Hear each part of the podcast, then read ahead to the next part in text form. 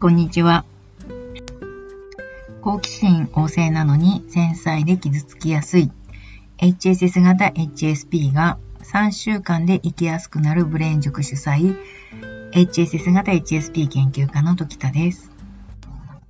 本日はメルマガで、えっ、ー、と、メルマガを読んでいて、えっ、ー、と、疑問に思ったこと、過去からずっと疑問に思ってたんですっていうことについて、ご相談いただいた内容についてお答えしたいと思います。ご相談者の方は、王さんという方なんですけれども、と最近 HSS 型 HSP を知りました。で今までこの気質が引き起こしていたものなのかなと思うことがありますので、そのことについてご相談させてください。小学生くらいからあまり経験のない、えー、ところに行くと、そのパニックみたいな感じになってしまうようなんですね。例えば、えっ、ー、と、知らないうちに、知らないうちっていうか、まあ、あの、知り合いのうちに泊まりに行ったりするときに、ふと、あの、動機が激しくなってしまったりとか、こから逃げ出したいという感情になったりとかするっていうようなことが書かれています。どうですかね？私もこういうのはありましたね。と他にも、慣れると、それは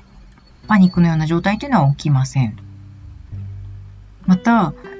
あの、入学してすぐとか、何かが始まってすぐの時は構えているので、まあ、必死になっているので、そういう状態にはなりません。徐々に慣れていくっていうことみたいですね。友達、同じ友達と遊んでいると徐々にそういうことが起きなくなっていく。えー、必ずしも新しい体験をしたから、いつもそうなるわけではないようなんですね。で心に、あの分ご、ご自身、王さんの分析では、えっ、ー、と、心に余裕ができると、この無意識にこの状況が珍しいと思ってしまって、このような症状を起こしているのではないかというふうに思われているそうなんです。これは HSS 型 HSP の特徴なのでしょうかというふうに書かれておりますが、さあ皆さんどうですかね？と私実は結構これあります。えっと、自分自身が、あの、小心者だなと思うことの一つでもあるんですね。まず一番最初に、その、いつもちょっと思い出す場面があってですね、林間学校に5年生の時に行ったんですね。で、その林間学校でみんなが、あまあ、新しい環境ではしゃいでるじゃないですか。その、はしゃいでる様子を、最初はこう自分もちょっとはしゃぐのに、こう嬉しそうにこう入ってるわけですけど、ふとですね、みんながはしゃいでるんだけど、自分だけがその、はしゃいでる輪からちょっと距離を置いて見ていることに気がつくんですね。そうすると、あ、この人たちははしゃいでるけど私は違うな、みたいな風に、その場の、あの、輪、皆さんの、この、なんかウキウキしている輪の中から、一人一歩こう、外れたような感覚が出てきたことがあって、その時のことを結構思い出すんです。長野県かなあの、行ったんですけどね。で、その時に何を感じてたかっていうと、私はパニックではなかったんですけど、なんかこう、その場にいるのにその場にいないような感覚？地に足がついていないような感覚っていうか、あの、みんなの、こう、空気溜まりみたいなものから私だけこう一人置き去りになって距離を置いて外側からぼーっとその空気溜まりみたいなものを眺めているような感覚って言ったらいいんでしょうね。輪の中に入れない感が出たんです。でそのことをふ、あの、感じてしまったので、ちょっとこ、あ、怖っと思って、小学5年なので怖いなというふうに思って、自問自答してみたんですね。覚えてるんですけど。で私は今ここで何をやっているんだろうというふうに、漫画の中の主人公の吹き出し、あの、頭の中の考えてることがこう、漫画とかだと吹き出しでわかるじゃないですか。あれを、あの、意図的にやるようにしていた時期があるんです、小学生の時に。いや、その時も、あら、私なんか一人だけ呆然としているわ、みたいなことを自分に対して言っていた記憶があるんですね。で、その後、まあ、馴染んでいったので、きっとこう、パカーンとこう、意識がみんなから離れてしまうっていうような、こう、変性意識っていうんですかね。変性意識って聞いたことありますか？えっと、なんでしょう？二つあるかなと思うんですけど、宇宙との一体感を感じるとか、その、全能感を感じたりっていうような、こう、価値観を一変させるほどの強烈なものっていうふうに言われてるものなんですね。で、この体験は精神的に極限まで、極限まで追い込まれた状態や、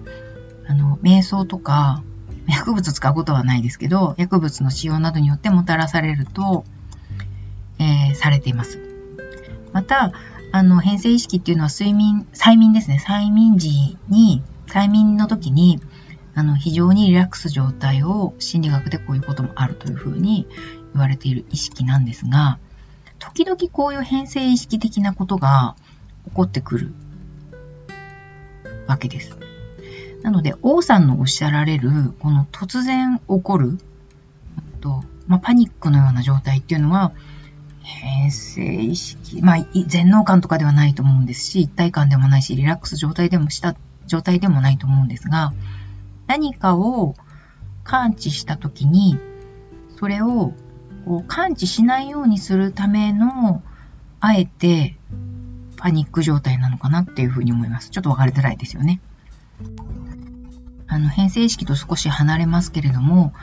この、あの、パニックの状態っていうのがなぜ起こるかというと、あの、パニックの状態は意図的には起こらないじゃないですか。無意識の中で起こり、無意識から発生しますよね。あの、パニックになるぞと思ってパニックになる人は絶対いないと思うんです。そしたら、あの、何か原因があって、そのことに、えっ、ー、と、そのことで、意識に、えー、登らせたくない、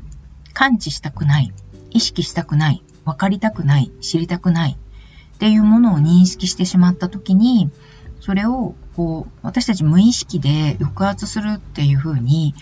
えー、する作用があるんですけど、その抑圧が働いたせいで、なんでそうなってるのかわからないけど、こう、反応だけはパニック反応が起こるっていう風になってるんじゃないかなと思うんですね。まあ、全て無意識の中で無意識的に行われていることなので、と意識してこう止めることも、うん、起こすことも止めることもできないんですが、なぜそうなのなるのかがわからないっていうふうにおっしゃら、王さんはおっしゃられてますから、王さんが、その、意識して何が起こってるのかっていうのをつかみに行こうとすればつかめると思います。あの、実際に私が講座の中でやっているのは、それを、こう、コマ送りのようにして、自分のメンタルの動きっていうのを掴んでいくっていうことをやってるんですけど、観察しながらですね、掘り下げていくっていうようなことをやってるんですね。でこの分析、解析と心の動きの解析をすると、何に動揺したから、あの、バクバクしちゃったんだなっていうことが分かってくると思います。実際に、えっ、ー、と、私が面白いなと思ったのは、えっ、とね、化粧品売り場ですね。えっ、と、ソニープラザとかわかりますかね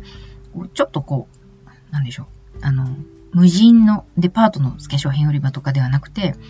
こうただこう化粧品がバーって並んでるようなところに、えっ、と、行った時にですね、ちょっとこう、心臓の鼓動がバクバクしてしまったんですね。で、さすがに心臓の鼓動がバクバクするとわかるので、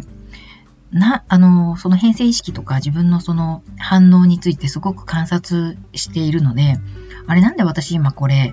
ものすごくバクバクしちゃってるんだろうっていうふうに、こう探ってったんです。あの、巻き戻してったっていう感じですかね。そしたらですね、あの、消去法で出てきたのは、匂いでした。化粧品の匂いが、あの、心臓をバクバクさせる、私にとってはバクバクさせる原因になるものだったので、それを突き止めて、突き止めたら、あの、あ、なんか、おそらく過去に、まあ、そこまでは探ってないんですけど、過去に化粧品の匂いを嗅ぐっていうことによって、私は何か動揺するんだなっていう因果関係はつかめたんです。なので、と何に動揺してるのか、匂いなのか、音なのか、何か視覚的な情報なのか、誰かの言葉なのか、その、に動揺してるのかもしれないなっていうことを突き止めるっていうことが、因果関係がわかるっていうことなので、あの、無意味になんか今動揺しちゃったわみたいな風に、えっ、ー、と、うろとえなくて済むんじゃないかなというふうに思います。探るっていうことですね。